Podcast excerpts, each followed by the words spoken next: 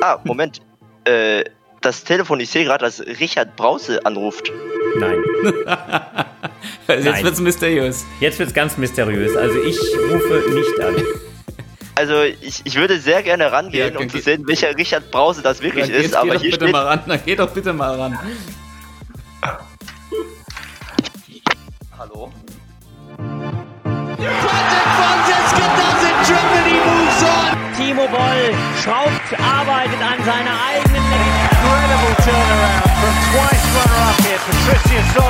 Das ist unglaublich, das kann ich nicht glauben.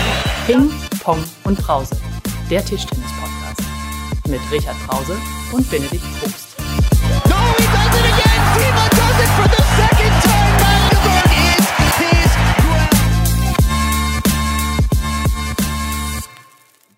Hallo Benedikt. Hallo Richard.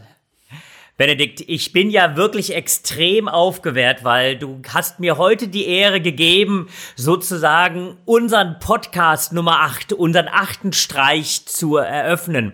Und das mit nichts Geringerem als mit meinem Lieblingsthema. Und das weiß natürlich fast jeder mittlerweile. Ich liebe Cliffhanger.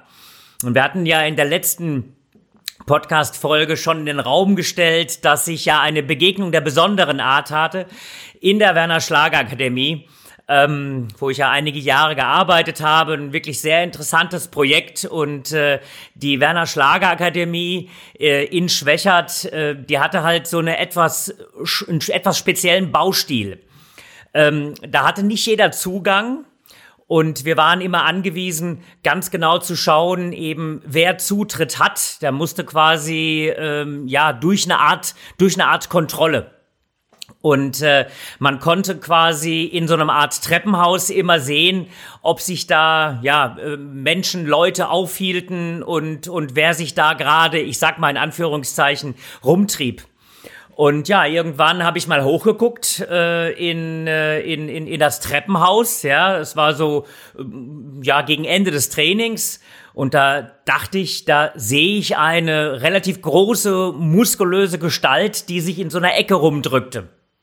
Und dann hatte ich mich so aufgebaut, ja, im, im, in der ganzen, im ganzen Bewusstsein meiner 1,77 Meter und 72 Kilo und bin dann zu dieser, zu dieser Gestalt, die sich da in diese Ecke äh, rumdrückte.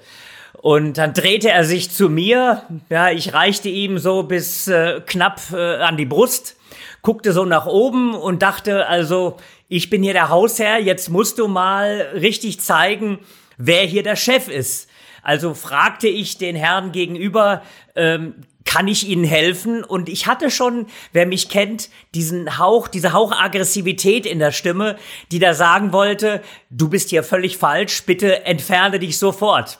Und er drehte sich also um und guckte so 15 Zentimeter zu mir herunter und äh, äh, sagt, oh, I love table tennis. Und ich sagte, ja, super, wenn du Tischtennis magst, aber ähm, ja, äh, kann ich Ihnen trotzdem irgendwie helfen? Und dann guckt er so ein bisschen fragend und ähm, machte, naja, so ein, zwei mm, Boxbewegungen und sagte, You don't know me? Dann sage ich, nee, sorry, ähm, ich kenne sie nicht. Ähm, und eigentlich hätte so der logische Schritt weil, äh, kommen müssen, äh, bitte zeigen Sie mir mal Ihren Ausweis. Nun, dazu kam es nicht. Er sagte dann, You don't know me? My name is Lennox Lewis. And I love table tennis. Dann war das Eis so ein bisschen gebrochen zwischen uns beiden. Ich habe mich dann auch kurzfristig entschieden, ihn nicht aus der WSA zu werfen. Es war mir natürlich mega unangenehm, dass ich Lennox Lewis als ja ehemaligen wirklich Schwergewichtsweltmeister nicht erkannte. Ich bin mir auch nicht sicher, ob das gut ausgegangen wäre, wenn ich versucht hätte, Hand anzulegen. Ähm, Im Nachgang war es so, dass sich ja quasi die ganze WSA-Belegschaft äh, ein Foto mit Lennox Lewis gesichert hat, der tatsächlich geschäftlich in Wien war, der tatsächlich auch Tischtennis äh, liebt und äh, ja, der mehr oder weniger nur äh, den Abstecher gemacht hat, weil ihm jemand empfohlen hat, hey, wenn du Tischtennis liebst, dann geh mal da nach Wien in die Werner Schlager Akademie, guck das mal an. Und äh, ja, ich gehörte zu denen, die dann am Ende sich kein Foto gesichert hatten, weil so ganz koscher war mir das nicht. Ich weiß nicht, ob er es mir übel genommen hat, aber das war mein Zusammentreffen mit Lennox Lewis. Tja. Aber du hast ihn nicht nach, äh, nach Klitschko gefragt, oder? Ob es da noch einen Rückkampf gibt? Da war ja noch was offen bei seinem Karriereende. Äh, nein, nein, das habe ich tatsächlich alles nicht gemacht. Ich habe nicht nach Rückkämpfen gefragt. Ich habe ihn auch nicht weiter in Gespräche verwickelt. Aber freundlich wie ich bin, habe ich ihn natürlich im Treppenhaus dann die Erlaubnis gegeben, weiterhin dem Training zuzuschauen. Ja, Richard, das war ja mal wieder eine Anekdote von dir. Wir haben heute auch einen richtigen Kämpfer zu Gast. Ähm, der wurde mal vom, vom Tischtennismagazin als Exot mit Ehrgeiz äh, bezeichnet. Also wir haben nicht nur einen, einen Kämpfer hier, sondern, sondern auch ähm, ein Exot. Und er hat den Fehler gemacht, Anfang der Woche zu sagen, dass er öfters unseren Podcast hört. Und zack, haben wir ihn eingeladen. Ja, da kann man nicht mehr raus. da kann man nicht mehr raus. Ähm, wir sprechen von der aktuellen Nummer 52 äh, der Welt, von dem einzigen deutschen Penholder-Spieler. Der, der Herrn, der auch in der Nationalmannschaft gespielt hat, oder? Bei Genau, auf diesem Level, ja. Sehr gut, na gut, damit haben wir schon aufgelöst, was ist. Dank sei gegrüßt, schön, dass du dabei bist. Hi, servus, danke. Wie geht es dir? Erzähl mal. Ja, mir, mir geht's selber ganz gut. Hatten jetzt äh, heute früh natürlich eine sehr harte Einheit und ich bin direkt quasi vom Mittagessen gekommen. Aber nichtsdestotrotz geht's mir sehr gut, meinem Körper so lala. Aber ja, sonst ist alles in Ordnung. Okay, am Ende haben wir noch äh, von der Einheit, wie es am Donnerstag gewöhnlich ist, noch äh, schön mal sechsmal eine Minute Intervalle gespielt und die machen einen ganz schön zu schaffen, muss ich sagen. Ich hoffe, du hast das fehlerfrei gespielt. Ich habe mir das gestern ja angeguckt, da sah das ganz gut aus. Da hatte ich dich auch noch in der Videoanalyse gesehen. Ich hoffe, du hast das sofort heute in die perfekte Beinarbeit umgesetzt. Ich würde wünschen, dass es fehlerfrei klappen würde, aber leider muss ich dich da ein bisschen enttäuschen. Aber ich glaube, ich habe das schon relativ gut gemacht heute. Ja. Du, du bist ja auch, auch Dauergast beim Düsseldorf Masters. Du hast ja alle vier Turniere bis jetzt mitgespielt. Hast da so eine kleine Privatfehde mit, äh, mit Dima, hast dreimal gegen ihn gespielt, das erste Mal gewonnen, dann hast du zweimal verloren, bist auf Platz zwei in der Gesamtwertung. Ähm, das nächste Turnier steht vor der, Tun äh, vor, äh, vor der Tür am Wochenende. Ähm, der Dima drückt sich, da wird's mal Zeit für einen Titel, oder? Jetzt geht das Telefon schon wieder los. Das ist ja wie letzte Woche beim, beim Patrick. Ja, aber das zeigt, dass wir live sind. Aber diesmal ignorieren wir es einfach. Wir ignorieren es Würde ich- einfach. Ja. Kannst du mal einen Stecker ziehen, irgendwie, Dangi, oder so? Oder es einfach aus dem Fenster schmeißen oder so? Nein. Ja, es sind äh, tatsächlich hier sind zwei Telefone und es ist gar nicht meins in diesem Fall, sondern das andere. Ich sehe nicht mal, wer anruft. Aber ja. Na gut, also ähm, für unsere Zuhörer, der Dank, der ist äh, wie, wie letzte Woche oder letzte Folge der, der Patrick im, im Tischtennisinternat im Büro. Und da klingelt halt ab und zu mal das Telefon. Aber wir lassen das einfach mal durchklingeln, würde ich sagen. Und du erzählst, äh, wie, äh, wie du endlich den ersten Turniersieg beim Düsseldorf Masters einfährst jetzt am Wochenende. Ja, du, ähm, das ist natürlich auch wieder was, was mir wünschen würde, aber das äh, ist ja auch nicht sowas, das sich einfach so wünschen lässt. Und äh, ah, Moment, äh, das Telefon, ich sehe gerade, dass Richard Brause anruft. Nein. Jetzt Nein. wird's mysteriös. Jetzt wird's ganz mysteriös. Also ich rufe nicht an. Also ich, ich würde sehr gerne rangehen, Ja, um zu sehen, welcher Richard Brause das wirklich Dann geh, ist. geh Aber doch hier bitte steht, mal ran. Dann geh doch bitte mal ran. Hallo? Äh, Lars, du bist das. Ja, äh, ich, ja, genau, ich mache da oben hier den Podcast und äh, du bist hier unten bei mir, äh, hier oben als Richard Brause äh, angezeigt, deswegen. Das ist der gespielte Witz gerade. Äh, nee, der Podcast geht schon los und äh, ja. Nee, ähm, die sind beide nicht im Büro, also die sind oben, aber nicht im Büro. Also ich bin jetzt hier, sorry.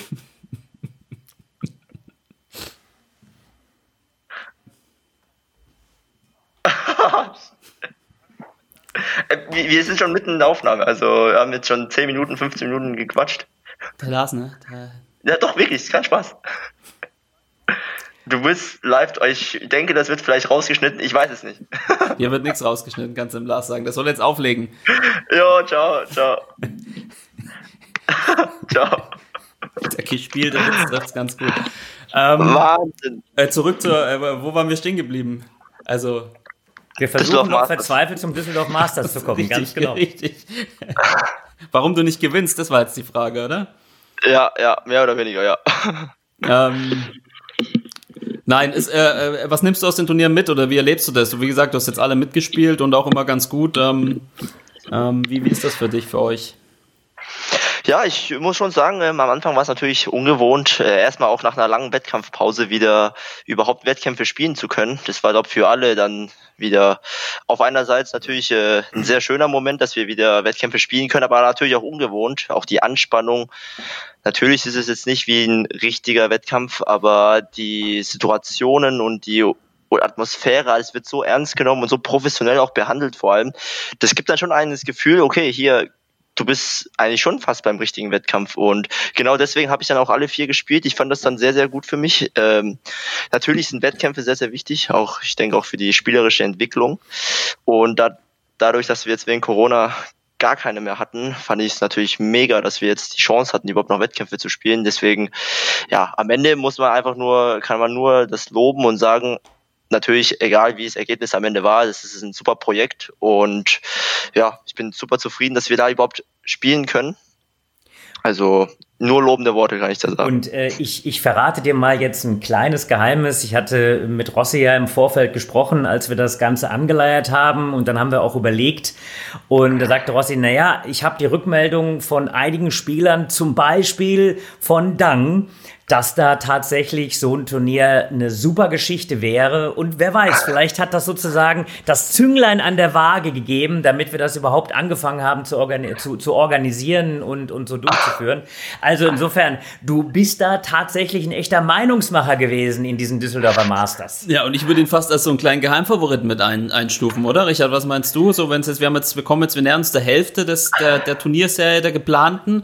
Vielleicht ist es dann einer, der auch im, im Finalturnier oder am Ende ganz oben steht. Was, was gibt es eigentlich für einen Preis, Richard, wenn man da gewinnt? Also es gibt im Augenblick Ehre und die Möglichkeit, Fame. dass man, dass man äh, eben tatsächlich sich ja regelmäßig zeigt. Nein, es ist tatsächlich so, dass äh, es äh, völlig ohne Preisgeld ist, weil tatsächlich auch diese Anfragen es immer wieder mal gibt.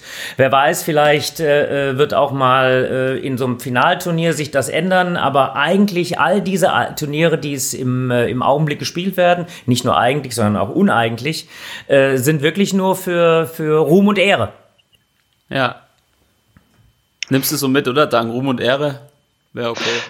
Ja, also e- erstmal muss ich mich über diese in- unbekannte Information äh, freuen, dass, äh, dass ich vielleicht doch noch den einen äh, Zuschlag gegeben habe, dass das Düsseldorf Masters überhaupt stattfindet. Nee, aber es ist auf jeden Fall, auch ohne meine Meinung, finde ich das super, dass wir sowas dann organisiert bekommen haben. Und ja, mit Ruhm und Ehre kann ich, kann ich noch leben.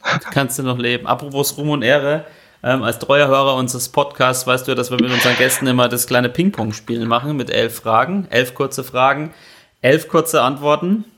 Oh Gott, okay, das hat, hat mir, das hat mir Lars vorhin im Training noch erzählt, weil ich habe ihm gestern erzählt, dass ich beim Podcast dabei bin. Hat Hör mal, was schon erzählt der Lars dir im Training? Der soll sich fokussieren auf deine Beinarbeit. Das gibt's doch gar nicht. Zu, zu seiner Verteidigung, das, das war schon beim Stretching-Part. Und Okay, da hat er zu mir gesagt, ja, das, das war das Schwerste für mich, ähm, diese schnellen Antworten da rauszuhauen und ich musste da lange überlegen. Und Ja, das war, der, der war ja auch so diplomatisch, der Lars. Wieder. Ja, Das der, ist- der Lars hat das, hat das schon auch sehr gut gemacht, aber es ist ja Wahnsinn, wie sich der Lars hier allgegenwärtig hineinschiebt, ja. Der ruft sogar live an auf unserem Podcast, das ist sensationell. Also Lars, du bist überall. Auf unserem, auf unserem äh, äh, Podcast-Hörertelefon sozusagen. Ähm, ja, das kommt ein bisschen drauf an. Also der, der Rossi ist da durchmarschiert, wie man ihn kennt, ja. Ähm, der Lars, der hat sich ein bisschen, bisschen gedrückt. Aber es sind keine Gemeinfragen, also fast keine. Von daher, bist du bereit? ich bin bereit. Okay, dann geht's los. Spätzle oder Sushi?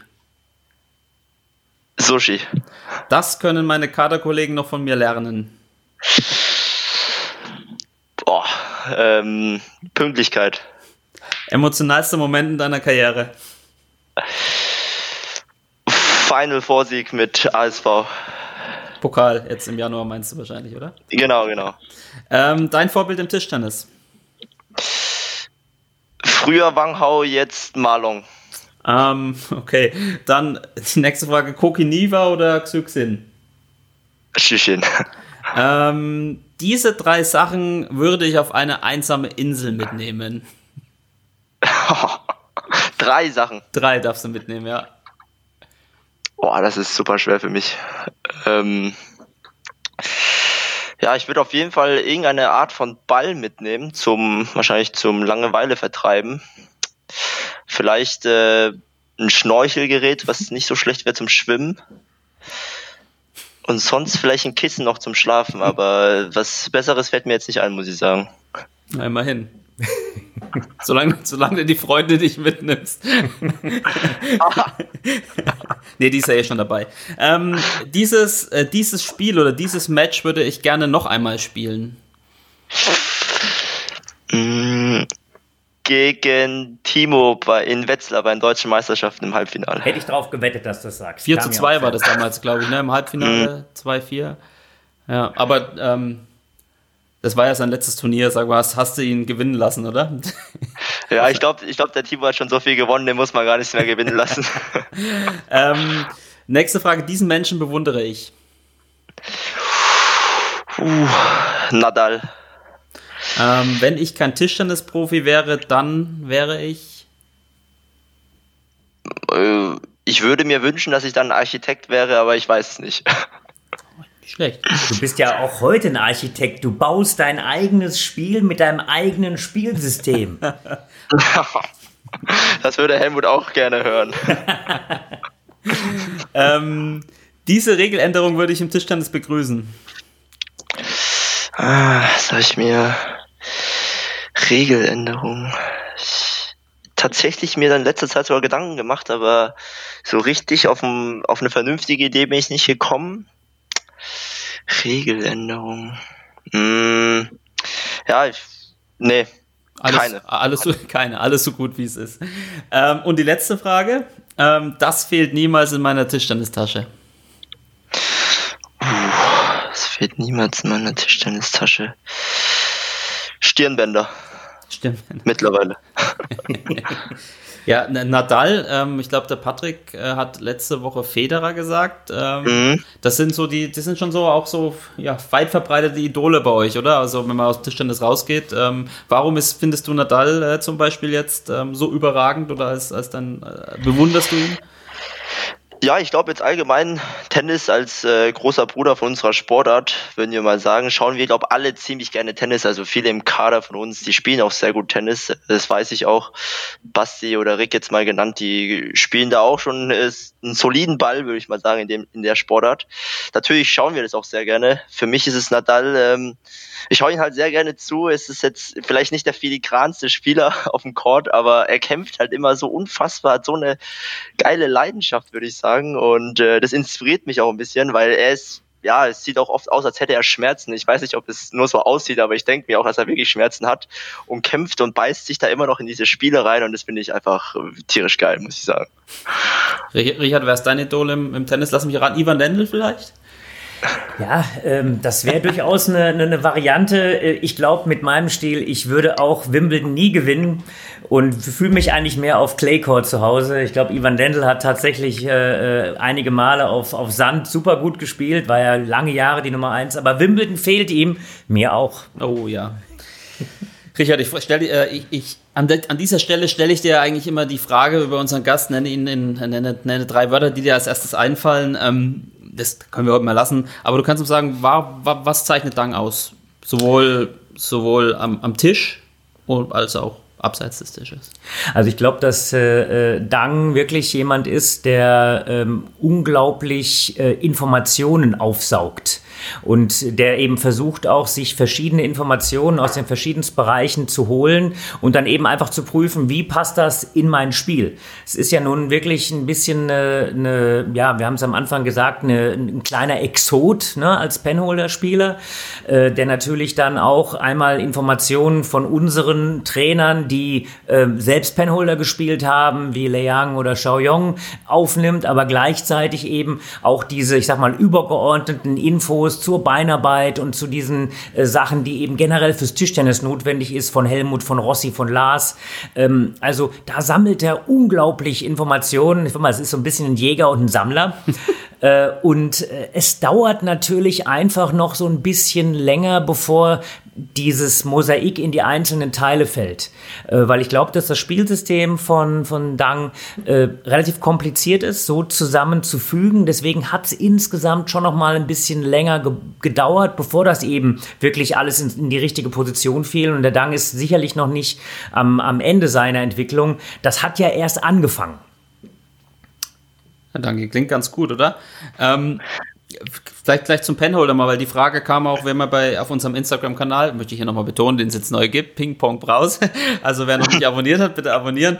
Ähm, hatten wir ja neben einem äh, sehr schwierigen Quiz auch äh, eine Fragerunde an den an den Dang und da war auch eine Frage, ähm, wie es überhaupt dazu kam, dass du Penholder spielst. Ähm, dein Bruder ja zum Beispiel spielt Shakehand. Ja, das ist, glaube ähm, fast die meistgestellte Frage, die ich bekomme tatsächlich. Ähm, und das ist eigentlich ganz einfach, das glaubt mir meistens keiner. Ich konnte einfach, äh, am Anfang habe ich auch mit Shaken gespielt, also ich habe äh, mit Shaken angefangen.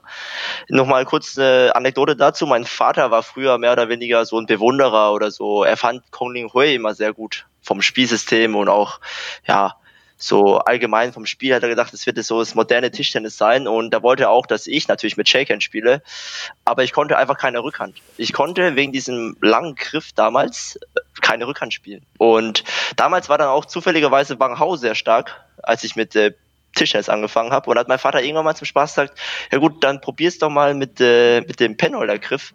Und ich weiß nicht wieso, aber es hat direkt geklappt. Daran kann ich mich noch erinnern, dass es, das war dieser eine Moment, wo ich da Rückhand gespielt habe, dachte, okay, das ist für mich viel natürlicher in dem Moment, als mit, mit dem Shaken und diesem Griff da irgendwie da Rückhand zu spielen. Und ja, dann haben wir dann irgendwann so weitergemacht. Vielleicht wäre das auch mal eine Überlegung für viele Amateurspieler, die sich irgendwie mit der Rückhand nicht zurechtkommen, einfach mal Penholder ausprobieren, Richard. Das, also, also vielleicht mal um die Frage noch ein bisschen ernsthaft zu stellen, was, was sind denn die Vor- und die Nachteile von, von so einem Penholder-Griff im Vergleich zu einem Shaking? Naja, also man hat normalerweise schon ein paar Vorteile, vor allem im Aufschlag-Rückschlag-Verhalten, ja. Ähm, aber diese, diese klassischen Nachteile, von denen man eben früher gesprochen hat, nämlich, dass man ganz schlecht mit Rückhand äh, äh spielen kann, äh, das hat zum Beispiel Wang Hao in dieser Generation schon ziemlich ja äh, ad absurdum geführt. Ähm, auch ein Xuxin hat sich ja äh, äh, in den letzten, ich sag mal, ein, zwei Jahren extrem mit Rückhand verbessert, hat aber auch sehr, sehr lange gebraucht. Es ist tatsächlich, glaube ich, in dieser Koordination zwischen Vorhand, Rückhand, Dangi, ähm, äh, äh, korrigiere mich, wenn ich hier was Falsches sage, doch ein bisschen schwieriger, das zusammen zu kombinieren. Äh, aber generell gilt es natürlich nach wie vor, um mal von den Vorteilen zu sprechen, dass ich im Aufschlag-Rückschlag-Bereich, ich habe ein bisschen mehr Spiel im, Auf, im, im Handgelenk, ich kann dadurch ein bisschen besser variieren im Aufschlag. Eine der Stärken von Dang, der extrem gute kurze Rückschlag, äh, der dann eben äh, so aggressiv ist, dass oftmals der Gegner etwas später am Ball ist und so Dang dann die Möglichkeit hat, direkt diesen äh, dritten Ball dann zu attackieren. Also insofern, das sind eigentlich die Vorteile. Und wenn man so eine gute Penholder-Rückhand hat, wie Dang das zwischendurch hat, der kann ja wirklich Rückhand, Rückhand gegen fast jeden mittlerweile spielen dann äh, äh, ist das vielleicht eine, eine, eine, gute, eine gute Alternative. Äh, es dauert halt wirklich länger, bevor die ganzen, ich sag's immer, Mosaiksteinchen so in die richtige Position fallen. Ja, ich habe da eigentlich nichts, äh, nicht wirklich was hinzuzufügen oder zu korrigieren. Das war schon ziemlich gut. Würde ich dir auch nicht raten beim Sportdirektor. ich, ich frage mich immer, wie man mit Penholder Rückhand spielen kann. Ich sitze ja auch gerade so und versuche das so nachzumachen. Ich glaube, ich würde mir da das Handgelenk brechen. Und ich habe es ja auch noch so klassischerweise in Erinnerung, dass, dass man nur Vorhand spielt mit äh, und dann so, so umgreift. Ja, irgendwie. das ist tatsächlich der Nachteil vorher gewesen. Aber mittlerweile ist es ja tatsächlich auch so, dass man mit zwei Belegen diesen Rückhand-Penholder äh, äh, eben spielt, dass man, äh, äh, Dangi macht das sehr, sehr tischnah. Auch die Eröffnung ist wirklich ja fast wie ein normaler Rückhand-Topspin. Ehrlicherweise hat äh, Xyxin diesen nächsten Schritt so dominant wie er jetzt vor der Corona-Pause gespielt hat, äh, schon so gemacht, als er eben auch mit dem Penholder-Rückhand angefangen hat, besser und besser zu attackieren. Vorher war es so, dass er tatsächlich diese Rückhand ähm, ja immer wieder mal als Variante gespielt hat, aber längst nicht so stabil, wie das äh, Wang Hao zu seiner besten Zeit geschafft hat. Ich finde es auf jeden Fall sehr, sehr erfreulich, dass wir auch einen Penholder-Spieler haben. Das ist überhaupt, es gibt ja gar nicht mehr so viele Penholder-Spieler auch auf der gesamten Tour. Und ähm, jetzt haben wir noch einen in unserer Nationalmannschaft. Es auf jeden Fall. Einen echten, einen echten Exoten, der dann auch noch Ehrgeiz hat äh, zu allem Überfluss. ähm, aber äh, erzähl mal, Adang, du kommst ja aus einer, du hast gerade schon so ein bisschen an, angedeutet, du kommst ja aus einer, ja, Tischtennisfamilie, wie sie im Buche steht. Deine Eltern äh, haben beide für, für China Nationalmannschaft gespielt. Dein Bruder ähm, ja, spielt immer noch, ich würde mal sagen, semi-professionell zumindestens. Ähm, ähm, wie, wie, bist du denn zum Tischtennis gekommen oder wie hast, hast, du überhaupt eine Wahl gehabt, was anderes zu werden als Tischtennisprofi? Also ich habe erst gedacht, du willst mir die ironische Frage stellen, wie ich zum Tischtennis gekommen bin, weil ja, es ist ja relativ, wie du schon gesagt hast, relativ offensichtlich. Meine Eltern haben beide gespielt. Ich glaube, ich hatte schon noch die Entscheidung, wenn ich gesagt hätte, ich habe wirklich gar keinen Bock auf Tischtennis, äh, da hätten meine Eltern auch gesagt, ja gut, dann lass es halt. Aber ich glaube, als Kind hat es mir sowieso immer Spaß gemacht, wenn ich mich bewegen konnte und äh, ein bisschen spielen konnte. Und Tischtennis ist ja nach wie vor ein Sport. Und es hat mir dann natürlich Spaß gemacht und da bin ich natürlich dran geblieben. Und ich glaube, Erfolge machen immer auch Spaß und da war ich auch nicht so schlecht zu einem jungen Alter. Und ja, dann bleibt man natürlich am Ball. Ja, bleibt man am Ball, aber so ganz, so ganz klassisch war ja dein Weg trotzdem nicht. Ne? Du hast ja dann auch erstmal Abitur gemacht und ja, man könnte dich schon fast ein bisschen als Spätstarter oder Spätzünder bezeichnen. Ähm, deine, mal, deine Debütsaison TTBL war, glaube ich, 2017. Korrigier mich, wenn ich hier die Fakten ähm, äh, falsch, falsch rausballer. Ähm, und Ja, ich- Nationalmannschaft war 2018, da kann ich mich erinnern, da hast du in Berlin gegen eine richtige Maschine verloren. Dragan, Dragan Subotic, glaube ich, hieß der damals, Ja, nicht Evans, ja, sondern Dragan. Ähm, also, und, und seitdem ist ja wirklich viel passiert. Ähm, ähm, hast du, hast du am Anfang dann doch gesagt, okay, ich möchte jetzt erstmal mein Abi machen und so weiter und so fort ähm, und, und dann richtig durchstarten? Oder wie, wie kam das dazu? Ich meine, so, so ganz linear ist es ja dann trotzdem nicht deine, äh, deine Karriere. Ja, ich glaube, ähm, dadurch, dass ich, ich, ich war natürlich auch nicht auf dem Internat. Äh, meine, mein Vater hat mehr oder weniger das Training dann geleitet für mich im Verein. Damals mit dem TDC Frickenhausen hatten wir natürlich einen sehr starken Verein, quasi fünf Minuten vor meinem Haus entfernt.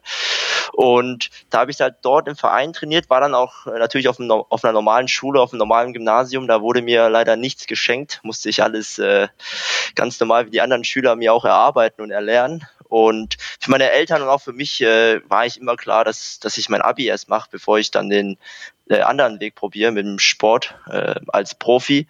Und ja, ich glaube, wie du gesagt hast, also ich hatte sehr viele Höhen und Tiefen in meiner ja, sagen wir mal, jungen Karriere jetzt. Äh, Im Schülerbereich war ich schon sehr stark. Vor allem am Anfang war ich sehr stark. Ich kann mich noch erinnern, bei meiner ersten Jugend-DM, oder dem Fall Schüler-EM, habe ich direkt Bronze geholt. Da war ich, da hatte ich noch ein Jahr im Schülerbereich und äh, da war ich und auch viele andere waren dann überrascht. Und dann kam eigentlich die nächsten drei, vier Jahre eher gar nichts mehr und äh, es lief nicht mehr so gut. Aber ich habe eigentlich immer dran geglaubt, dass ich, dass ich es nochmal vielleicht schaffen kann, auf jeden Fall probieren möchte. Und genau, dann habe ich mich nach dem Abi, habe ich mir gedacht, okay, ob ich mir jetzt diese ein, zwei Jahre, so wie es meine Freunde gemacht haben, nach Australien oder Neuseeland da die Zeit äh, vertreibe oder ob ich ein, zwei Jahre Profi probiere, dann mache ich lieber Profi. Und ja, ich muss sagen, ich bereue es nicht. Ja, ist auch, auch, auch ziemlich krass. Ich hab, das habe ich mir notiert. Du warst im Januar zwei, 2018 noch irgendwie 300 Appes in der Weltrangliste. Hattest jetzt, glaube ich, im März oder im, Februar dein, dein erstes Top 50, deine erste Top 50 Platzierung. Vielleicht die Frage auch an Richard, was ist in diesen zwei Jahren bei, bei, bei Dang passiert, dass er so einen, so einen krassen Sprung gemacht hat? Also ich, ich denke mal, äh, was natürlich immer äh, dabei im Hinterkopf ist, man braucht natürlich einfach auch längere Zeit, um heute im Tischtennis ganz oben anzukommen, bevor eben man selbst ein kompletter Spieler ist. Und wir haben das ja äh, vorhin schon mal erwähnt, das ist ein nicht ganz einfaches Spielsystem, nicht ganz einfach eben insgesamt zu, zu koordinieren. Ähm, und da braucht man einfach auch noch ein bisschen länger. Manchmal äh, so ein bisschen wie, ein- wie ein Abwehrspieler, der auch etwas, oder wie ein Wein, der etwas länger braucht, um zu reifen. ja, und bei, bei Dangi war es tatsächlich so, dass er insgesamt ähm, schon an sich geglaubt hat. Das war für mich eigentlich auch klar. Aber ähm, es hat wirklich etwas länger gedauert, bevor dann er diesen nächsten Schritt machen konnte. Er hat die ganze Zeit sehr, sehr fleißig trainiert und war im, im, im Match, äh, dann gesagt, wenn ich, das, wenn ich das falsch einschätze, zwischendurch ein bisschen brav. Und äh, man hat immer gedacht, hey, der spielt ganz gut mit, aber, aber wann macht er diesen nächsten Schritt? Und dann gab es eben zwischendurch für mich, das, das habe ich so im, im, im Hinterkopf, äh, äh, hat er in der Bundesliga angefangen, eines der ersten etwas größeren Matches, so wie ich das zumindest für mich gespeichert habe, äh, war gegen Apollonia ein Sieg. Ähm, dann äh, hattest du, äh, ich glaube, das war bei den Österreich Open, wo du auch gegen Apollonia, ich glaube nach 0-3 äh, Rückstand noch 4-3 gewonnen hast. Äh, und dann fingen so langsam an, die Ergebnisse zu kommen. Und damit natürlich auch das Zutrauen, hey, äh, ich bin nicht nur ein Exot, sondern äh, ich bin auch jemand, der in der Lage ist, dort nach oben reinzugehen. Und ähm, ich glaube, es hat einfach länger gedauert. Das muss man mittlerweile unseren Spielern, wir hatten Patrick Franziska ja auch schon da, ähm, mittlerweile zugestehen. Ähm, das ist nicht eine Sache von heute auf morgen, das ist eine Sache, die einfach länger dauert. Warum? Weil Tischtennis so komplex ist, dass man eben äh, gar nicht mit einer Schwäche äh, die man einfach überspielen kann, wieder nach oben kommt. Man muss quasi sehr, sehr komplett sein. Und je nach Spielsystem, und dann hat ein kompliziertes Spielsystem, dauert es länger. Und in diesen zwei Jahren kam eben dann ein hoher Fleiß, ähm, ein ganz regelmäßig Training, re regelmäßiges Training in Düsseldorf in der Trainingsgruppe in Kombination mit vielen Einsätzen. Ich glaube, dass äh, auch in Grünwettersbach du einen Top-Verein hast, der dich da wirklich auch unterstützt hast, viele Chancen gegeben hast. Ja, und am Ende äh, steht der Einzug ins Top 50 und ich bin mir sicher, dass da noch eben nicht das Ende der Fahnenstange erreicht ist. Also dann mischt die Truppe ganz gut auf im Augenblick. ja, und, und die, die, die Corona-Pause, die kam dir ja fast ein bisschen un, uh, ungelegen, wenn man sich so, da, sagen wir, dann letztes halbes Jahr nimmt. Ich erinnere mich da an an, an, an Bremen mit, mit Benne im Finale. Ich glaube, äh, Grand Finals habt ihr noch gespielt. Dann kam Grünwettersbach der Pokalsieg. Äh, German Open in Magdeburg hast du auch ein gutes Turnier gespielt, bis dann gegen Malong raus. Ähm, dann die Portugal Open gewonnen. Also, und dann kam Corona. Also, das, äh, das passt jetzt nicht ganz so richtig rein bei dir, oder? Ja, ich, das haben mich natürlich auch schon ein paar Leute gefragt, äh, wie ich das jetzt so sehe. Aber ich meine, ich weiß auch, es kann nicht nur immer nach oben gehen. Es gibt immer mal wieder so einen kleinen Einschnitt, wo man wieder ein bisschen schlechter spielt. Und vielleicht ist es so besser, dass äh, Corona auch gekommen ist und mir den ein Einschnitt vielleicht so genommen hat sogar. Aber ja, am Ende kann man es nicht wissen. Es ist eine Situation, mit der wir alle leben müssen und äh, niemand weiß, wie es anders gelaufen wäre. Sonst könnte man sagen, nur ein Virus konnte Dank Schuh stoppen. Ja, aber jetzt. wir werden irgendwann sagen, nicht einmal ein Virus konnte dank stoppen. Ja, also wir hoffen natürlich alle, dass, äh, dass es auch, äh, um mal den ganz kurzen Ausflug zu machen, äh, jetzt irgendwann auch wieder losgeht. Ähm, aber klar, wir müssen auf, auf, auf Sicht da immer wieder planen. Im Augenblick steht im Raum, dass die Herren-Europameisterschaften und Damen-Europameisterschaften in, in Warschau, dass die eben gespielt werden. Aber ob sie dann wirklich so durchgezogen werden, muss man tatsächlich noch abwarten. Tja, ja, du warst ja sogar, ähm, ich weiß gar nicht, ich glaube, wir hatten es in der ersten Folge sogar schon mal, du warst ja in, in, Polen, auch beim Polen Open, die dann tatsächlich auch abgebrochen wurden an, äh, an dem Turnier Freitag. Äh, wie, war das, wie war das für dich? Vielleicht kannst du noch mal kurz erzählen, wie das so abgelaufen ist damals. Du bist ja quasi mitten im Turnier, wurde das dann quasi beendet. Ja, das war so, äh, tatsächlich echt ähm, nicht perfekt für uns. Ich bin dann an dem Tag gerade erst angereist und ich musste nicht in die Qualifikation. Bin mit dem Steffen Mengel angereist, haben uns zum Abendessen verabredet und eigentlich auch zum Training mittags. Und äh, dann kam für uns eine WhatsApp rein. Ich glaube, Kilian war es oder mein Bruder, ich weiß es nicht mehr genommen. Der hat mir dann ein Bild von der Einspielhalle geschickt. Da hing ein Zettel, wo drauf stand, okay, es gibt einen möglichen Verdacht auf äh, eine Erkrankte von Corona und äh, da habe ich diese Nachricht bekommen, da habe ich zum Steffen gesagt, ey, lass uns besser nicht in die Halle gehen, nicht, dass sie am Ende wirklich Corona hatten, dann sagen die, wir waren in der Halle und wir müssen hier irgendwie in Polen zwei Wochen in die Quarantäne. Dann haben wir uns beide relativ gut und schnell verstanden, haben gesagt, okay, dann gehen wir nur essen. und das haben wir immer noch mitgenommen, die Pizzeria war gut, äh, da waren wir dann genüsslich essen und dann, ja, das war dann mit Richie weiß ich auch, das war dann ein ganzes Hin und Her zwischen Organisierer und DDDP und allem hin und her, ob es jetzt Turnier abgesagt wird, ob sie Corona hat, was jetzt wirklich passiert ist. Und dann irgendwann ganz spät in der Nacht, ich glaube, ja, kurz vor zwölf kam dann die Nachricht von, den Organi von der Organisation, ja, das Turnier wird abgesagt. Ja, ihr könnt alle nach Hause fahren. Ja. Mhm. Und das war dann der mein, meine Polen Open quasi. Ich bin angereist, habe eine Nacht geschlafen bis 6 Uhr morgen und bin am nächsten Tag wieder zurückgeflogen. Also war ich 16 Stunden effektiv in Polen, ohne ein Ball gespielt zu haben. Das, das muss man sich mal, also wenn das so für, für den, ich sag mal, für den Allgemeinsportler, um das mal dann so äh, vielleicht darzustellen, ja, äh, was dann passiert, ähm, man, man, man kreiert dann WhatsApp-Gruppen, ja, danke, wir haben ja dann immer wieder konferiert über WhatsApp, damit wir eben dann nicht äh, zehnmal telefonieren müssen, haben wir eben alle, die vor in Polen vor Ort waren, reingenommen. Ich selbst war da nicht vor Ort, ähm, habe dann versucht, den Thomas Weikert damals noch ans Telefon zu bekommen, weil es natürlich genau so in dem Bereich ist, äh, gewesen ist, dass man nicht so genau wusste, in welche Richtung geht das. Es war ja noch erstmal relativ äh, ja, erlaubt und normal, auch internationale Turniere zu spielen. Das war ja deutlich vor dem Lock Lockdown. Ja, und dann irgendwann kam Mitternacht erstens die Entwarnung hier, äh, passt auf, äh, da gab's keinen Corona-Fall in Polen, aber gleichzeitig die Absage des Turniers. Und äh, das war schon ja eine extreme Geschichte mit, mit Höhen und Tiefen. Und wir wussten wirklich manch am Anfang nicht, äh, wie man mit so einer Sache umgehen soll. Aber es war richtig, damals abzubrechen. Und ja, aber wir hoffen jetzt, dass in Polen die Euros stattfindet. Es, es, es, war, war auch das letzte, letzte Turnier. Seitdem wurde im Prinzip auch kein Tischtennis mehr gespielt. Ja, ist ne? danach noch die Oman Open gewesen. Aber da war als letzter Mohikaner ein Stück hinter Polen, glaube ich, äh, ja, die auch sein. noch zu Ende, zu Ende gespielt worden sind. Äh, da war, glaube ich, Bastian, Bastian als, dabei, als letzter, genau, der ja. eben äh, dort war. Äh, da hat äh, Kamal aus dem Kopf raus hat das, hat das Turnier gewonnen. Ja, das war quasi das letzte internationale Turnier. Bislang gab es danach keine, keine weiteren internationalen mehr. Genau. Außer das Düsseldorf Masters, dass du am Wochenende ja zum ersten Mal gewinnen wirst. Ähm, äh, ich, wir haben schon, wir haben noch ein paar Fragen an dich äh, von, den, von den Hörern. Äh, ein paar haben wir schon beantwortet, gerade die zum Thema Penholder. Ähm, eine Frage, die vielleicht jetzt auch passt, so ein bisschen zu deiner Zukunft ähm, von Johannes DT. Welche Ziele hast du dir denn vor allem international gesetzt? Der Richard hat gerade schon ein bisschen gesagt, so ein bisschen die Parallelen zu, äh, zu Xing gezogen, ja. Ähm, was dann noch möglich ist, äh, was, was hast du, hast du dir so, so Ziele gesetzt, zu sagen, okay, ich möchte Top 20, ich möchte Olympia oder irgendwie sowas? Äh, oder schaust du, was kommt?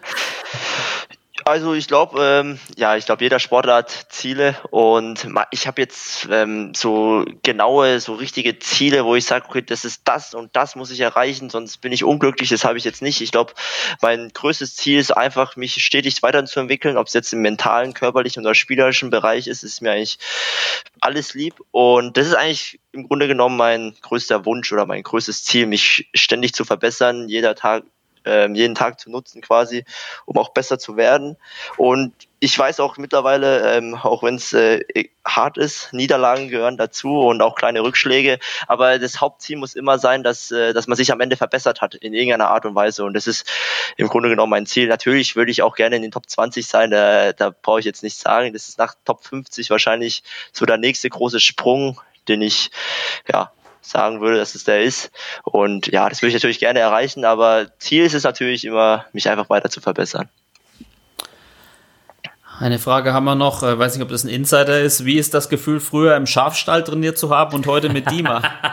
da gibt es eine Anekdote, die ich noch nicht kenne, oder? Du kennst den Schafstall nicht. Nee, den kenne ich nicht. KKT 93, ich weiß nicht, wer sich dahinter verbirgt. Also es ist auf jeden Fall ein Insider. Also äh, im Schafstall haben schon viele Legenden trainiert. Das ist so eine ganz, ganz kleine Halle bei uns äh, im Dorf. Die ist mehr oder weniger auf so einem kleinen Hügel und da passen wirklich maximal drei Tische rein. Da kannst du gut trainieren auf den drei Tischen. Und äh, ja, da, da habe ich angefangen quasi mit Tischtennis so richtig zu spielen. Und da waren wirklich, da waren in dieser ganz, also wenn ihr die sehen würdet, ihr würdet denken, wieso ist die Halle noch nicht abgerissen, aber die steht tatsächlich noch. Und ja, äh, ja, ist natürlich ein Riesenunterschied, jetzt äh, in großen und schönen Hallen mit besten Bedingungen zu trainieren, aber im Schafstall bin ich tatsächlich auch noch ab und zu. Back to the Roots. Hat eigentlich die Halle in Höchst im Rotenwald äh, in Timosheim hat auch einen Namen, richtig? Äh, ich nenne sie immer die Heiligen Hallen in Höchst. Die Heiligen Hallen in Höchst. ähm, ja, gut, eine Frage noch. Wie kann das sein, dass du noch kein Düsseldorf Masters gewonnen hast? Also schon anderen auch auf, aufgefallen. Und ähm, ja, Fred.Spreckelsen fragt, warum spielst du so fest Vorhand? Das hat er wahrscheinlich schon mal am eigenen Leib erfahren, oder? uh, ich glaube, ich habe mich an ganz harte Matches gegen ihn erinnert. Also ich glaube, ja, ich glaube, er hat zwar auch einmal gegen mich gewonnen. Ja, schwer zu beantworten. Ich, ich denke mal vom Training. Ähm, ich weiß auch nicht, wie hart meine Vorhand wirklich ist. Habe die ja selber noch nie blocken müssen. Aber ja, das, das Kompliment nehme ich auf jeden Fall an. Also ich würde ich würd mal sagen, wenn es um, wenn's um Stärken und, und, und Schwächen geht, ja, also was natürlich deine, eine deiner herausragenden Stärken ist tatsächlich, und das könnte da so einen Hinweis drauf geben, warum ist die Vorhand so hart? Die ist ja nicht unbedingt nur hart, die ist auch schnell. Und das hängt mit Timing zusammen. Und ich glaube, das ist tatsächlich das, an was du mit der Vorhand eben sehr, sehr gut äh, gearbeitet hast. Auch wenn man sich zum Beispiel mal beim Düsseldorf Masters äh, das Spiel gegen Dimitri, das erste anguckt, diesen, diese Art und Weise zum Gegenspin und diese Art und Weise eben vor allem auf den Schupf in die tiefe Rückhand. Wenn du da rumgehst, wenn du tatsächlich die Rückhand mal läufst, ist das Timing halt sehr, sehr gut. Und Timing ist wirklich eine ganz, ganz wichtige Sache. Wenn ich nämlich einfach den Ball zu früh oder zu spät treffe, dann habe ich nicht das gleiche, den gleichen Outcome, wie wenn ich ein optimales Timing habe. Das ist tatsächlich eine der herausragenden Stärken von Dang, wenn er gut zuvor steht, ein sehr, sehr gutes Timing zu haben. Ja. Danke. deswegen, deswegen haben wir, deswegen heißt der Podcast auch so, wie er heißt. Wegen den messerscharfen Analysen und den den außergewöhnlichen Anekdoten von Lennox Lewis, äh, Björn ja. Borg und Co. Ähm, wir haben einen Netzroller der Woche wieder. Wir haben diesmal äh, gesagt, wir machen einen Spieler. Ich hatte auch mal kurz mit dir gesprochen, äh, Dang. Äh, schon mit Sutani, das äh, hast du ja so ein bisschen, ich würde sagen, eine besondere Beziehung oder zumindest vielleicht eine etwas besondere als andere. Sag mal, erzähl mal, woher, woher kommt der Kontakt oder die, äh, die Beziehung zu Mitsutani? Ja, ich glaube, ähm, die, die ganz Interessierten und die auch ein bisschen in der Szene sind, die wissen, äh, mein Vater war ziemlich lange der Privattrainer von John Mitsutani. Und das war jetzt damals noch, da war, da ging ich zur Schule, das war, da war ich glaube gerade, ja, lass mich sagen, 15, 16 und hat mein Vater die Zusammenarbeit mit äh, Jun begonnen und das war für mich natürlich, oder er ist ja immer noch ein absoluter Weltklasse-Spieler und damals war er natürlich auch ein Weltklasse-Spieler in der Weltspitze. Und für mich jetzt, sage ich mal, als ja, Dulli in der Tischtennisszene, äh, war das natürlich was ganz Besonderes, dass jetzt äh, John mit meinem Vater zusammenarbeitet und natürlich auch das eine oder andere Mal bei uns zu Hause war und auch im Training war. Und dann, ja, ich glaube, wie es für jeden Spieler ist, in dem Alter schaut man ein bisschen äh, herauf auf das Idol dann in dem Fall, weil man dann denkt, ah, es ist ja, okay, hier ist ein Topstar, da möchtest du auch irgendwann sein und ja, du fängst an, ihn so ein bisschen zu bewundern und ja, natürlich hat sich da auch irgendwann eine Freundschaft zwischen mir und ihm entwickelt, mehr oder weniger und ja, was, am Ende kann ich nur sagen, ich kann nur Positives über Jun allgemein auch sagen. Pff, ähm, ja, viel geprägt hat er mich vielleicht nicht so sehr, aber auf jeden Fall habe ich da sehr hinaufgeschaut und es war auch, äh, ich glaube, eine sehr gute Phase von mir, dass ich äh, ihn auch im Training und auch allgemein im Leben so ein bisschen ja, sehen konnte. Ja, und Privatrenner ist ja fast ein bisschen bescheiden. Der, dein, dein Papa hat den ja mehr oder weniger auch zu zwei äh, oder zu einer Einzelmedaille bei Olympia, Olympia geführt. Ähm, und im Team sind sie, haben sie aber, glaube ich, Silber gewonnen damals. Zweiter wo, gewonnen, genau. Wo wir Bronze gewonnen haben, äh, 2000 äh, 16 in Rio.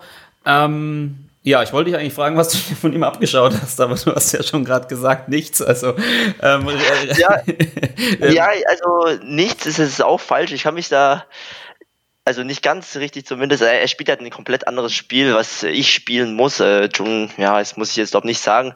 Es bewegt sich super, hat eine super Ballkontrolle und äh, ist ein sehr, sehr genauer und detaillierter Spieler auch. Aber ich kann mich noch an eine Szene erinnern, da war ich so ja, bisschen down vielleicht, war ein bisschen niedergeschlagen, habe vielleicht nicht so gut in der Liga gespielt, lief einfach allgemein die letzte Zeit im Tischtennis lief es nicht so gut, dann mit dem Abi neben dran parallel, da war ich halt schon sehr unter Stress und da habe ich mich in der Halle so mehr oder weniger so schleifend aufgewärmt und bin dann so ein bisschen durch die Halle so, ja, joggen kann man das noch gar nicht nennen, bin ich da so ein bisschen rumgetraben. Und da war halt Jun auch da und dann ist er an mir so vorbeigejoggt zum Aufwärmen, hat mir so an die Schulter gehauen, hat mich so gesagt, ey, was ist los? Wieso, wieso bist du so niedergeschlagen? Und ja, du musst, äh, du musst ein bisschen mehr Gas geben und musst dich ein bisschen mehr motivieren. Und dann habe ich mir so gedacht, okay, da habe ich mich auf einmal, ich weiß gar nicht, ich kann es mir gar nicht erklären, wieso, aber ich habe mich so gefreut in dem Moment, dass er es überhaupt wahrgenommen hat, dass ich so mehr oder weniger ein bisschen niedergeschlagen war und habe mir dann gedacht, ich möchte irgendwann auch mal so ein großer, so ein ja, so ein Idol sein für andere Kinder, wenn ich mal wirklich auch so groß und so gut bin wie er, dass ich da auch mal vielleicht äh, beim anderen Jungen, der jetzt, bei dem es gerade nicht so läuft, eben auch ein bisschen motivieren kann, so wie er es, äh, so wie er mich damals motiviert hat. Und das, ja, das ist sowas, das daran kann ich mich noch erinnern, als wäre es gestern passiert. Das finde ich, das finde ich ganz, ganz spannend. Also dieses, dieses Wahrnehmen. Also man hat's ja, oder sage ich mal so, man hat so einen richtig guten Schritt gemacht, wenn man äh, von anderen wahrgenommen wird. Ja, also was ist so, wenn, wenn, wenn du triffst irgendjemandem und äh, dann sagst du, ja, ich spiele gegen dich einen Satz und äh, der, der fragt dann, äh, und der sagt dann, ja, wir wollen was machen und dann sagst du, ja, ich gebe dir acht vor. Und der, der Typ sagt, ja, aber du kennst mich doch gar nicht. Und du sagst zu ihm, ja, genau deshalb kann ich dir acht vorgeben.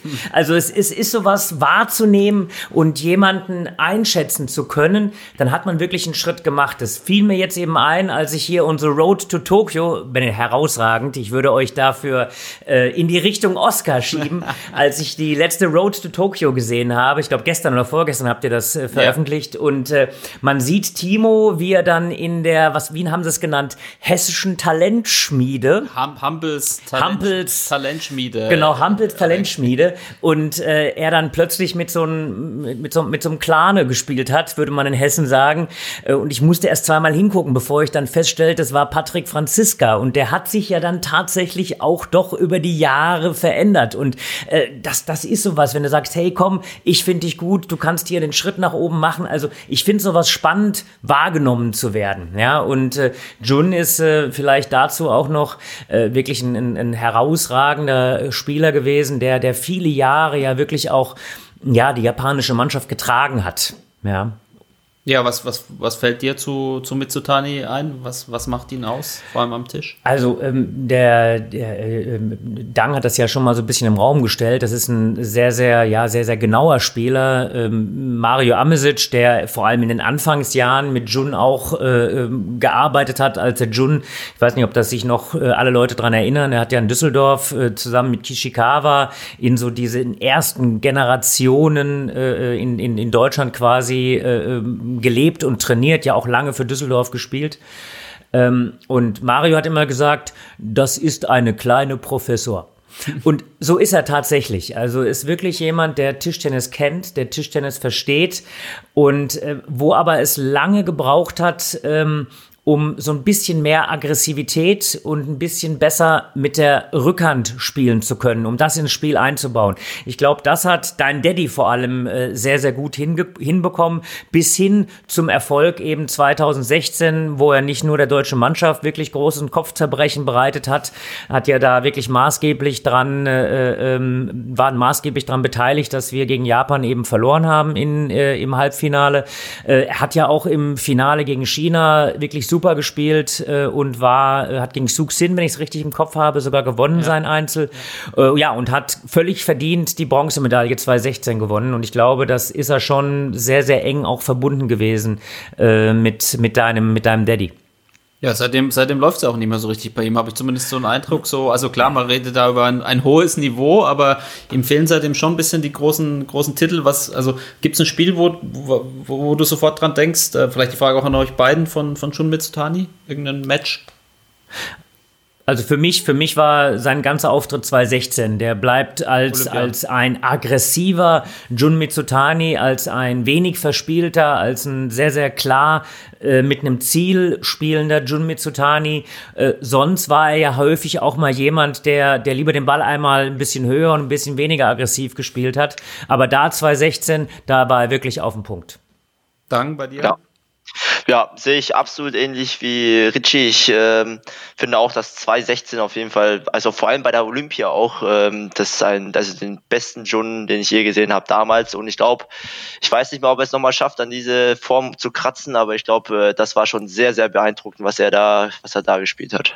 Ja, er ist ja noch gar nicht so alt, ne? Er ist glaube ich, Anfang 30, 31, 30, 31. Welches Spiel mir halt in Erinnerung bleibt, ist vielleicht ein bisschen negativ, aber ist tatsächlich das 2017 bei der WM gegen Harimoto, so ein bisschen die Wachablösung, wo er 4-1 verloren hat. Harimoto war damals, glaube ich, erst 13. Ähm, jetzt vor Olympia äh, nicht fürs Einzel nominiert. Ähm, ich weiß nicht, ob sich da noch was ändert, wahrscheinlich nicht mehr.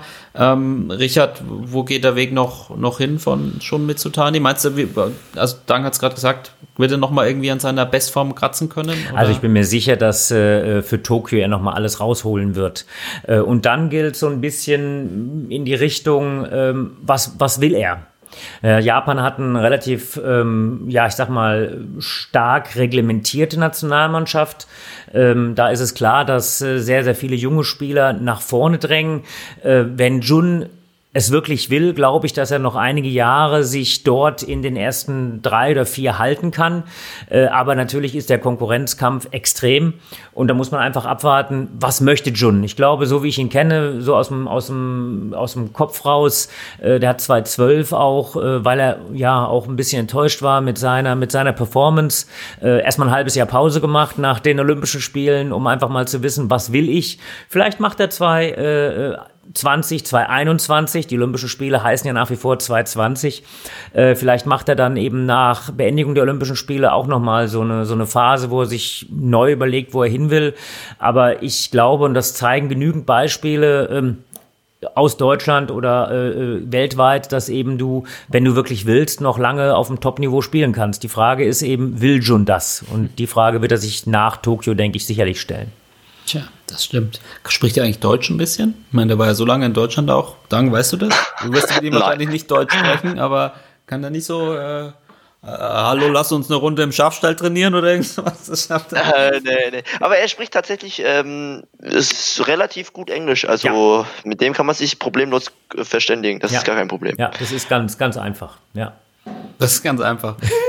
ähm, gut, also schon mitzutan ist auch äh, eine gute Überleitung zu unserem letzten Thema heute. Ähm, da haben wir gedacht, Dank, wenn du da bist, ist das äh, wirklich ein gutes Thema, weil es auch schon oft von unseren Hörern quasi nachgefragt wurde, sich gewünscht wurde, dass wir darüber mal sprechen, und zwar ähm, über den Vergleich von, von Asien und Europa oder von China und Asien und Europa.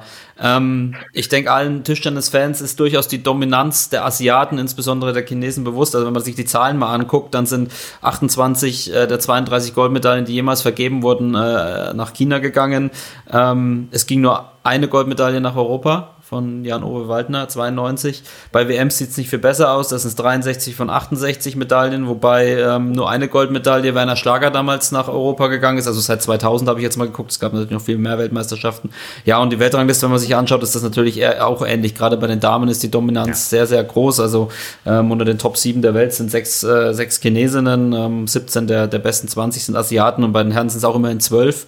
Ähm, also es sind jetzt viele Zahlen, aber es zeigt, glaube ich, schon eindrucksvoll, welche, welche Dominanz da auch ist. Und es ist ja immer so die Frage der Fragen und ich stelle sie erstmal an Richard, der ja schon so ziemlich alles gesehen hat in der Tischtenniswelt. Ähm, ich, ho ich, hoffe noch nicht. Ich bin immer noch die, gespannt die, auf Neues. Die Frage hast du sicher auch schon tausendmal beantwortet. Warum sind sie denn so dominant? Ist es, sind sie so begabt? Sind sie so viele? Sind sie so kompromisslos? Oder ähm, was ist das Geheim- oder Erfolgsrezept? Ähm, ja, sprechen wir mal von China jetzt zum Beispiel. Ja, also äh, jetzt hast du einen Fehler gemacht, mir das Wort zu erteilen. Das bedeutet, die nächsten 45 Minuten könnte ich jetzt problemlos darüber zu äh, referieren. Ich versuche mich mal etwas kürzer zu halten. Ähm, also der erste Schritt ist natürlich immer, äh, dass da in China eine unglaubliche Tradition hinter Tischtennis steckt. Da ist eine richtig große Tischtennisgeschichte hinter und es ist einfach die Nation, äh, ähm, ich glaube, äh, Chuan Zetung war der erste Weltmeister aus dem Kopf raus äh, in, in Kombination, ähm, der, sage ich mal, für China so einen Weltmeistertitel äh, geholt hat. Das ist natürlich eine, eine, eine extreme Geschichte gewesen, die natürlich auch bedeutet, dass diese Tradition über Jahrzehnte und Aberjahrzehnte gewachsen ist. Vergleich das mit, äh, mit Deutschland, mit Fußball. Ähm, selbst in Phasen, wo Deutschland jetzt nicht ganz vorne war, äh, hat Deutschland immer eine unglaubliche Tradition gehabt und ein unheimliches Know-how entwickelt. Ähm, in China ist der nächste Schritt, dass äh, wenn du dort im Trainerteam bist, äh, hast du ein unheimlich hohes Standing. Äh, das bedeutet also, wenn ich jetzt in Deutschland jemanden frage, naja, äh, was machst du beruflich? Und du sagst, naja, du bist Tischtennistrainer, das geht bei den Spielern mitunter auch mit äh, manchmal so. Äh, und du sagst, äh, ja, das ist mein Beruf. Und dann fragt dich dein Gegenüber häufig, ja, ist klar, aber was machst du beruflich?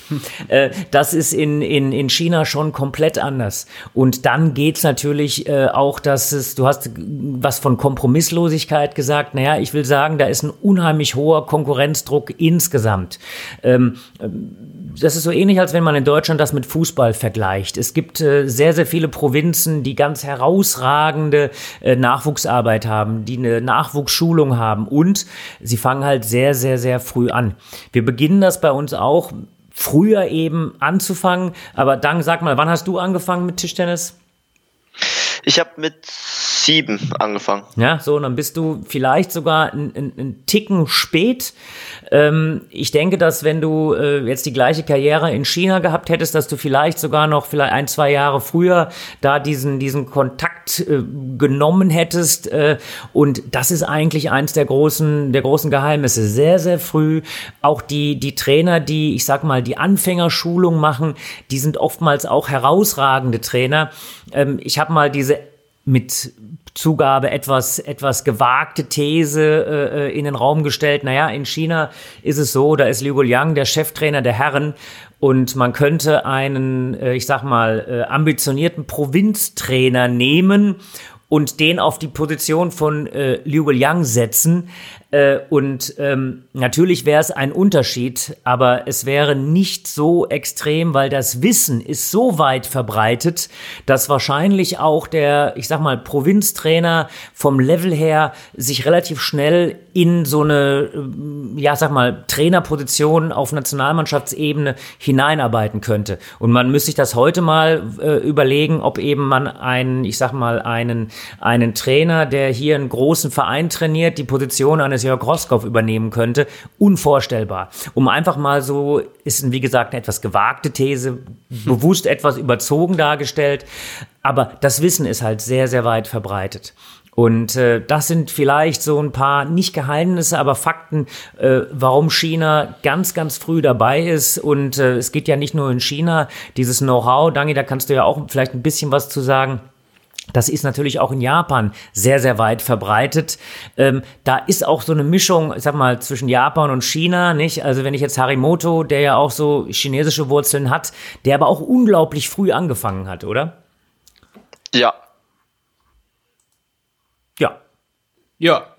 Ich, ich, dachte, ich dachte, ich dachte, der Dang, äh, Dang springt gleich ein.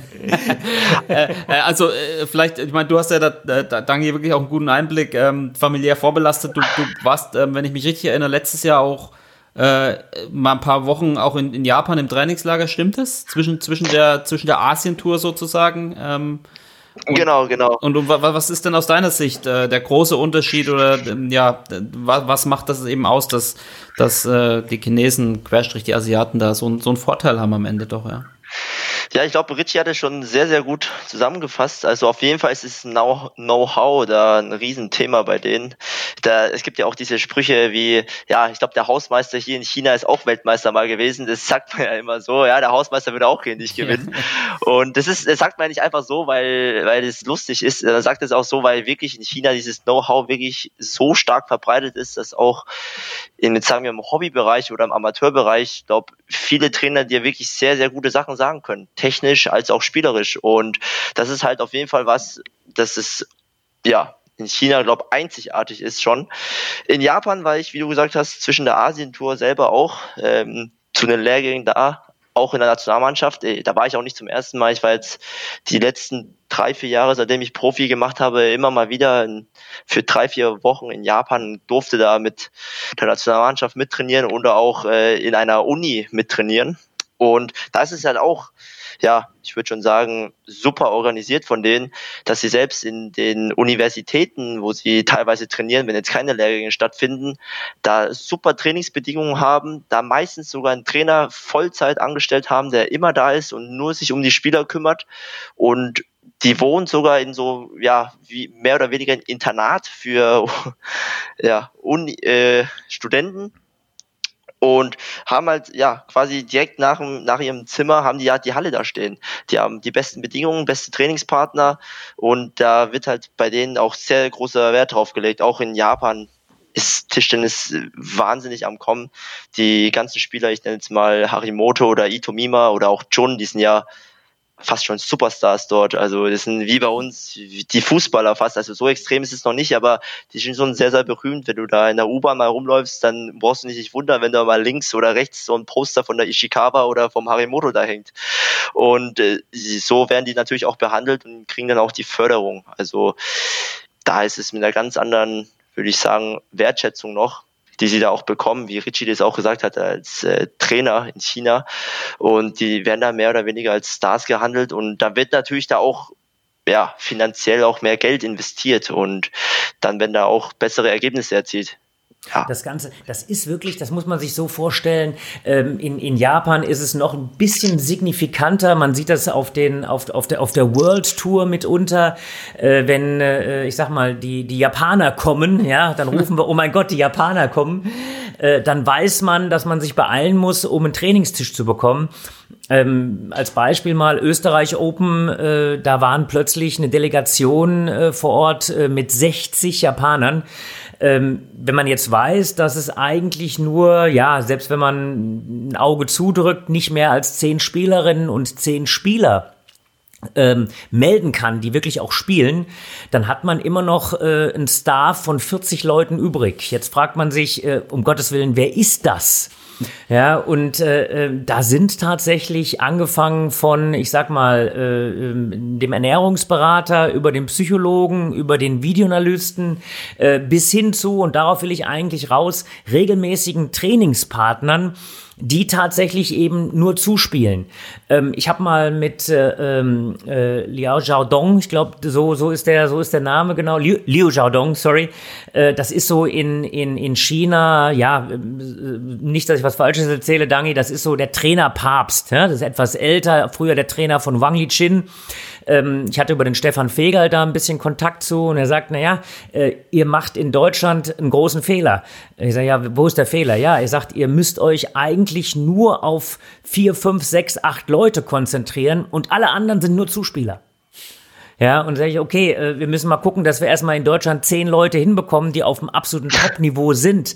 Ähm, in China bedeutet das eigentlich, dass die Besten immer besser werden und das mittlere Niveau immer noch ganz vernünftig spielt. Aber in, das sind so diese, diese kleinen Geheimnisse, äh, die vielleicht dann den Unterschied noch mal ein bisschen größer ausmachen. Ich glaube, wir müssen uns in Deutschland nicht verstecken. Wir sind in vielen Dingen auf einem, auf einem ganz guten Weg. Aber es ist natürlich noch mal eine andere Stufe, wie das in Japan und wie das in China beginnend mit der Tradition gehandhabt wird. Also es ist dann doch trotzdem auch eine Frage der Masse, denn Masse an Auswahl, der Masse an Trainer, der Masse an Geld, der Masse an Aufmerksamkeit. Ähm. Der Masse an Bereitschaft. Ja, also wenn, wenn du heute ein, ein kleines japanisches Kind hast, dann sagt, dann und du fragst hier, äh, was ist dein Ziel, dann kann es dir wirklich passieren, dass du sagst, mein Ziel ist, Tischtennis zu spielen. Und die Leute in der Relation in Europa oder in Deutschland, die findest du deutlich weniger. Und, und, und so ein Weg wie, wie von Dange zum Beispiel, den findet man dann in, in, in China und in Japan wahrscheinlich auch nicht, oder? Dass man sagt, er macht jetzt nebenher noch, noch ja die höchste, höchste Fachhochschulreife sozusagen, ähm, sondern da ist dann, wird dann 100% auf Tischtennis gesetzt. Das, das ich, ich denke ja, wobei äh, Harimoto hat, glaube ich, ihren, sein, seinen Highschool-Abschluss irgendwie bekommen. Das hatte ich so am Rande mitbekommen. Bekommen oder gemacht? Gute Frage, keine Ahnung. Dann weißt du was? ähm, er hat ihn, glaube ich, tatsächlich muss man seiner äh, Fairness halber sagen, er hat ihn wirklich, glaube gemacht, aber natürlich auf einer Privatschule. Und ich glaube, die Zeiten wurden ihm dann dann, oder auch vielleicht die Tests wurden ihm dann so mehr oder weniger nachgereicht, dass das sicher besteht. Weil es auch für die Schule wahrscheinlich nicht schlecht ist, wenn so ein, ja, so ein Star wie Harimoto da aus der Schule rausgeht. Deswegen, ja, er, er hat es gemacht, aber ja, ich glaube, dieses oder letztes Jahr war das. Ja, genau, ich habe es ich einmal gesehen ist groß gefeiert worden. Ja, hast du dein Abi auch groß gefeiert? Ja, in, in dem Sinn, dass ich es endlich geschafft habe und mit der Schule nichts mehr zu tun habe. so war es bei mir auch. Ähm, wobei dein Abi war, glaube ich, noch ein bisschen besser. Ähm, aber vielleicht danke die Frage auch an dich, wo du jetzt auch äh, schon in Japan und Deutschland trainiert hast. Äh, Gibt es denn methodisch auch Unterschiede? Also so ein Lehrgang unterscheidet der sich in irgendeiner Art und Weise wirklich sehr von einem, von einem Lehrgang bei uns oder ist da der Unterschied dann nicht so riesig? Ja, da, ich glaube, da von den rein von den Trainingsmethoden und von allem drum und dran ist es schon sehr ähnlich. Also auch von der Belastung her ist es, ob ich jetzt einen Lehrgang in Deutschland mache oder in Japan mache, ist es gleich hart. Natürlich sind die Bedingungen da teils ein bisschen anders, aber das ist ja auch normal. Ähm, was natürlich heraussticht, so wie Richie es gesagt haben, die haben halt einen viel, viel größeren Stuff hinten dran. Also da in der Halle bei uns, wenn du siehst, wir haben mittlerweile auch sehr viele Trainer in der Halle, was sehr gut ist für uns. Aber die haben dann kannst du ja eigentlich fast das Doppelte dazu rechnen. Und da hast du immer noch zwei, drei Leute dann rumlaufen, die habe ich vorher noch nie gesehen. Und die kennst du einfach nicht. Und du weißt nicht, okay, was ist dem seine Aufgabe?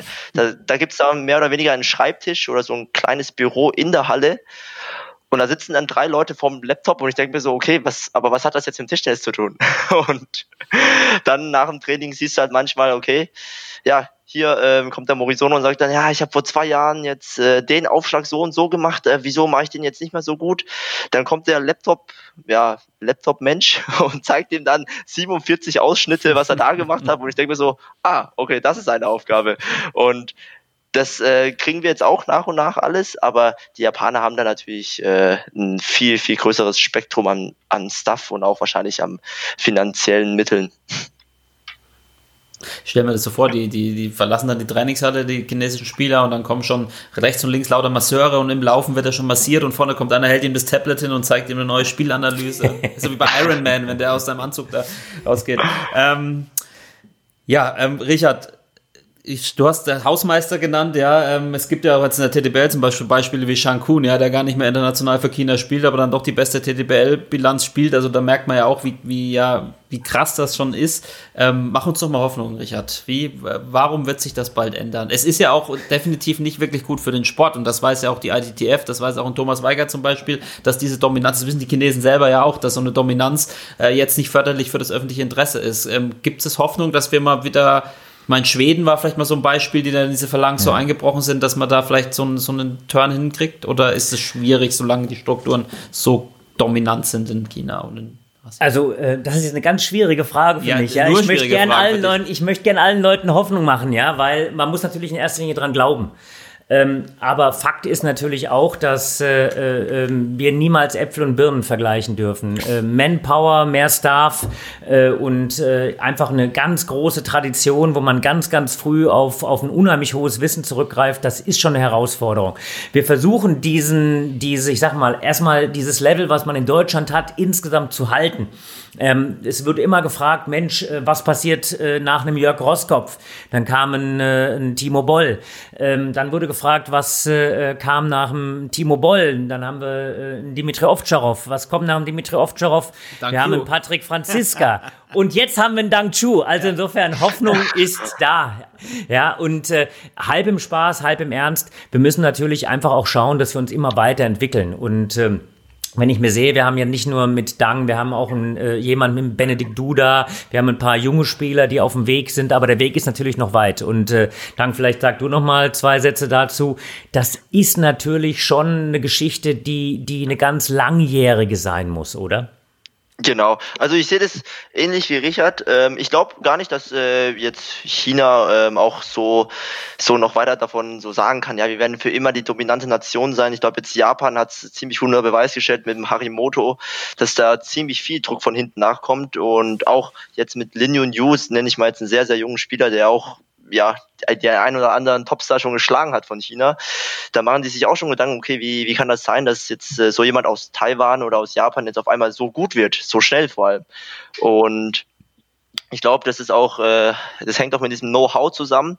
Das hat ähm, jetzt mittlerweile, jetzt nenne ich da auch mal einen Hugo Calderano, der jetzt auch noch sehr jung ist, du hättest vor 10 oder 20 Jahren niemals gesagt, dass irgendeiner von Brasilien Tischtennis spielen kann. Also jetzt immer witzig gemacht, ja, okay, spielen wir lieber Fußball oder irgendwas.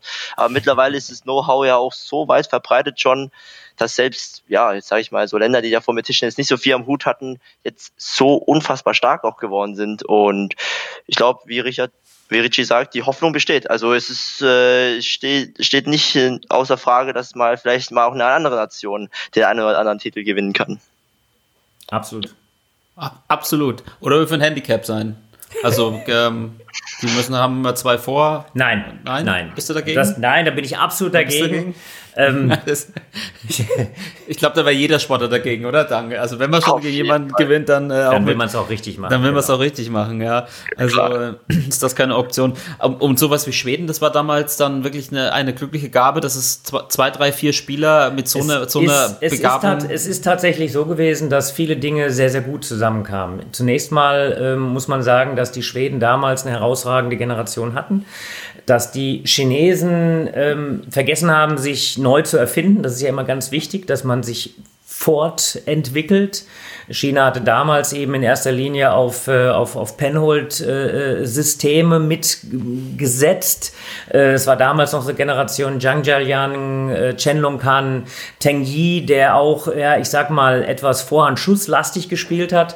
Und die Chinesen, die Chinesen sage ich, die Schweden, die tatsächlich damals diese Möglichkeit hatten, erstmal sich körperlich sehr, sehr top zu entwickeln und dann sehr, sehr beidseitig zu entwickeln, ähm, weniger dieses Kurz-Kurz-Spiel gemacht haben, sondern direkt lang angespielt haben. Und dann ging es oftmals zwei Seiten gegen eine Seite. Ja? Also, und das, das war damals etwas, was äh, China als eine der wenigen Augenblicke oder Jahre aufgehört hatte, sich weiterzuentwickeln. Das war tatsächlich das Hauptproblem der Chinesen. Das haben sie natürlich dann äh, vor allem unter Tsai Chen-Hua äh, dann sehr, sehr gut gemacht, wieder zurückzukommen. Tianjin eigentlich so wieder dieser Turnaround. Ja, und seit der Zeit äh, drehen sie da ihre Kreise und nur ganz wenige, wie zum Beispiel auch Deutschland und deutsche Spieler, können da eingreifen.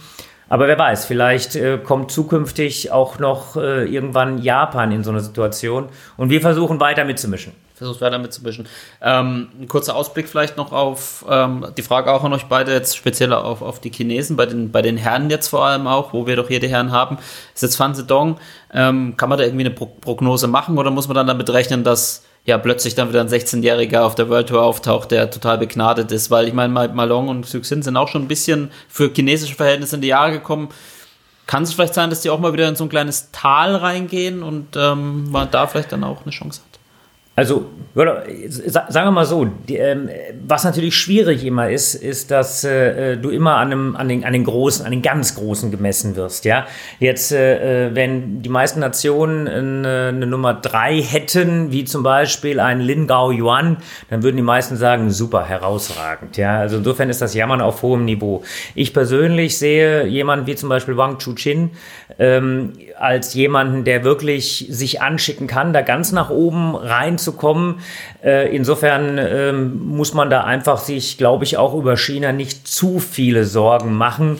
Die werden schon ihren Weg auch gehen, wenngleich sie wirklich äh, von, von Japan auch angegriffen werden. Ja, und danke, du hast letztes Jahr dein WM-Debüt gefeiert. Ähm, wann, wann wird die Team-WM kommen, wo, wo ihr dann China schlagt? oh, ähm, es ist ganz, ganz schwer, die Prognose da zu sagen. Ähm, ich hoffe bald. Ähm, ja, aber ich glaube, das, das kann ich hier im Podcast für die Öffentlichkeit nicht sagen. Nicht sagen. Aber vielleicht noch als, als letzte Frage an dich auch. Ähm, du, du hast gegen Malon gespielt. Ich erinnere mich, in Magdeburg hattest du noch spaßeshalber davor gesagt, vor der Hauptrundenauslosung. Also wenn ich gegen einen, wenn ich mir einen wünsche, dann Malon.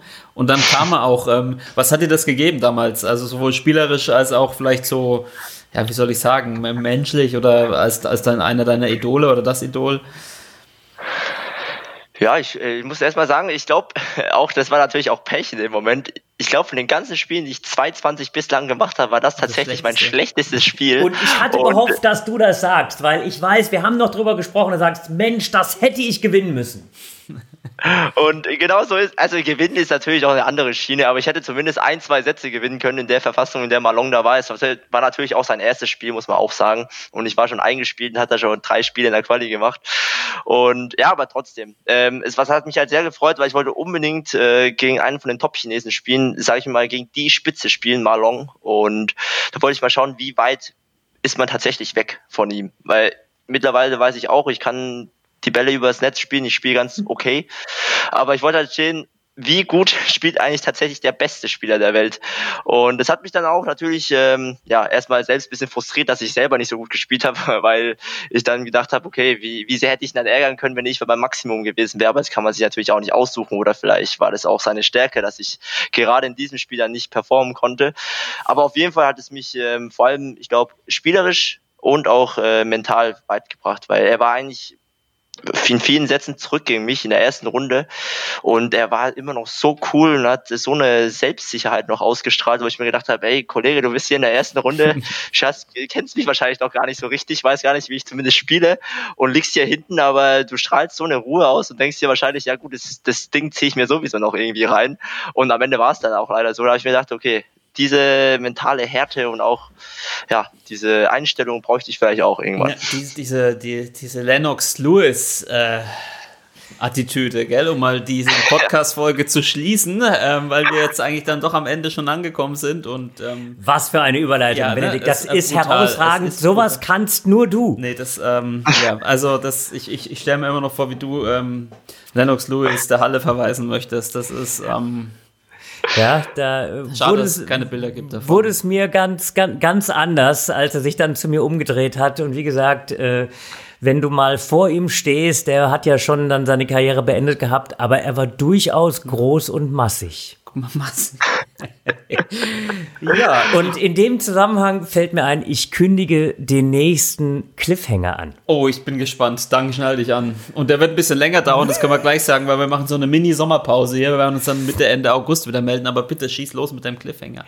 Ich würde sagen, äh, ich kündige mal an, als Richard Brause gegen Usain Bolt stieß. Er hat, er, hat, er hat schon mit allem was zu tun gehabt. Das ist wirklich sagenhaft. Ich wollte gerade sagen, Richard war schon überall. Ja, es ist, es ist wirklich, wirklich der Wahnsinn, aber deswegen äh, gibt es ja auch diesen Podcast nur. Ähm, ja, dann. Ich, ich denke, wir sind an dieser Stelle durch. Hast, möchtest du noch etwas sagen? Möchtest du noch jemanden grüßen vielleicht? vielleicht, äh, vielleicht kannst du uns mal ein Foto vom Schafstall schicken, dann könnten wir das auf unserem Instagram-Kanal mal posten. Ähm, Auf jeden Fall, da habe ich sicher ein paar Bilder auf dem Handy und äh, da, da ich weiß nicht, wie, wie viele von der Nationalmannschaft das tatsächlich hören, aber ich glaube, der Basti oder auch der Steffen, die haben dann auch gute Erinnerungen an die Halle und können da sicher auch ein oder zwei Sätze zu sagen. Die, da machen wir uns auch immer noch gegenseitig darüber lustig, wenn ich mal wieder in der Halle bin, den Fotos schicke, über was für Zeiten die dann auch gefeiert haben. Schafstall ist Kult. Kann ich nur bestätigen. Absolut. Schafstall, Schafstall ist Kult und der, der Kuhstall ist woanders. ähm, ja, ich, ich würde mich an dieser Stelle mal äh, bedanken. Ähm, an unsere Hörer, Podcast der Tischtennis.de. Ich habe es gerade schon gesagt, der Richard geht jetzt sechs Wochen in Urlaub. Ja, genau. ähm, und dann ich noch zwei Tage. Und ähm, dann werden wir uns wieder melden. Vielleicht dann sogar schon mit der Aussicht auf, auf Live-Tischtennis. Auf jeden Fall mit neuen Ergebnissen der Düsseldorf Masters. Vielleicht auch mit einem Sieger Dank You dann. Ja. Ähm, Ja, aber wir sollten das noch klarstellen. Ich gehe natürlich nicht sechs Wochen Ah in ja, Urlaub. das, das haben sich die Hörer, glaube ich, schon gedacht. Und ich wollte jetzt auch bei Danke keinen unnötigen Druck aufbauen, was die Düsseldorf Masters betrifft. Ähm, aber ich werde es genau verfolgen am Wochenende. Äh, in diesem Sinne, ja, vielen Dank fürs Zuhören. Lieber Dank, vielen Dank fürs kurzfristige Dabeisein und die spannenden Geschichten und Einblicke. Ja, und Richard, an dich auch vielen Dank. Schönen Urlaub. Dankeschön. Und ähm, Danke. Ja, bis zum nächsten Mal. Ciao, ciao. Ciao, ciao. Ja, ciao, danke.